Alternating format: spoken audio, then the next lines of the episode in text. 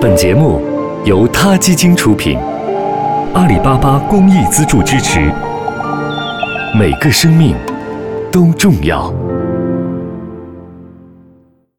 欢迎收听今天的他 Radio，获取每天最新节目推送，请关注他 Radio 微信公众号。不仅有音频文字版，还有更多关于动物的精彩资讯哦。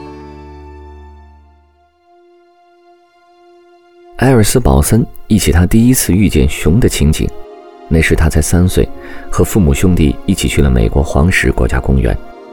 保森一家正在一条隐蔽的河边上野餐吃午饭，一只黑熊晃悠悠地从林子里走出来，也来到这条河边上。这只黑熊安静地站在那儿，凝视着河水。突然，他将上半身扎进水里，再出现时，嘴中叼着一只大大的鲑鱼。咬着他的战利品，这只黑熊又慢慢的走开了。埃尔斯·堡森在他的书《微笑的熊》中记录下了这个童年回忆。在和家人多次造访国家公园的日子里，他见到了很多次熊和其他野生动物。这些经历给埃尔斯留下了深刻的印象，也为他日后成为一名作家和动物行为学家做好了铺垫。作为专注于熊领域的动物行为学家。埃尔斯因为帮助圈养熊类获得更好的生活而国际知名。二零一六年的四月十五日，埃尔斯与癌症斗争数年后去世，享年六十一岁。如果说世界上存在熊语者，那么埃尔斯当之无愧。国家地理的作家劳拉纳米这样说道：“他抚养、安慰、教导着熊，并且从熊的身上学习，聆听熊诉说他们的需求，帮助他们恢复健康。”埃尔斯最为人熟知的一项本领，就是抚平熊因为受到囚禁而留下的心理创伤。他一生都在努力提高熊的生活质量。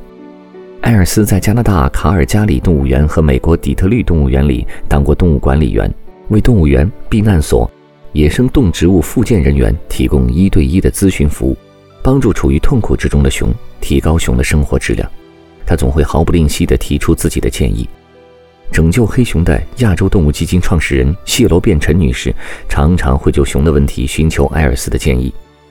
谢罗变臣提到艾尔斯时说：“没有什么能阻挡他的脚步，没有什么挑战困难到无法克服。他长期以来坚守的原则就是询问这些熊：‘我可以为你们做些什么？’”艾尔斯认为，熊的外在行为可以反映他们的内心情况。二零一零年，在一次访谈中，他曾分享过自己在这方面的经验和想法。他这样说：“不好意思地说，我在和熊打交道打了好几年之后，才开始理解熊的微笑。熊会因为满足而露出微笑，就像我们人类会因为满足而露出微笑一样。只不过我们满足的原因可能不尽相同。人类母亲可能会因为自己的孩子做了一些看上去很滑稽的事情而露出微笑，熊妈妈也可能会在自己的宝宝做了一些可爱的举动，或者做了一些令他满意的事情时露出微笑。”在这点上，人类和熊是相似的。不过，蒙大拿州的灰熊可能会爬到山顶，并在那儿发现成千上万它可以吃的幼虫时露出微笑。熊会根据他们的世界里对他们来说有意义的事流露出相应的情绪。这也是埃尔斯的书《微笑的熊》的由来。在埃尔斯的眼中，每头熊都是一个独立的个体，就像每个人都是一个独立的个体一样。事实上，一头熊的个性是由三个部分组成的。第一个部分是遗传特性，每头熊潜意识里都确信自己确实会成为一头熊。北极熊的基因告诉他，他应该生活在北极；马来熊的基因告诉他，他应该生活在丛林里；熊猫的基因告诉他，他应该吃竹子。除了先天基因，熊还会受到后天环境的影响。母熊会把它的宝宝带在身边，告诉熊宝宝周围有哪些东西是有用的，又该如何使用。熊的另一个性格组成部分是一头熊自己的经历。熊和我们一样是非常非常聪明的，我们的个人经历会对我们自身产生很大的影响，熊也是一样。熊的最后一个性格组成部分是熊当下所处的环境。我们拥有我们自己的经历和基因，然后我们当下所处的环境会教会我们该如何把那些经历和基因告诉我们的事情利用起来，教会我们该如何行事。就这一点来说，熊和我们一样。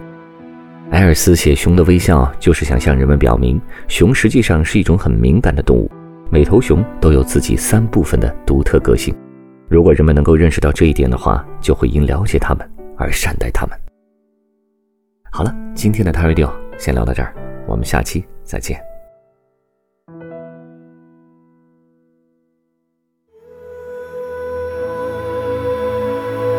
Radio，中国大陆第一家动物保护公益电台。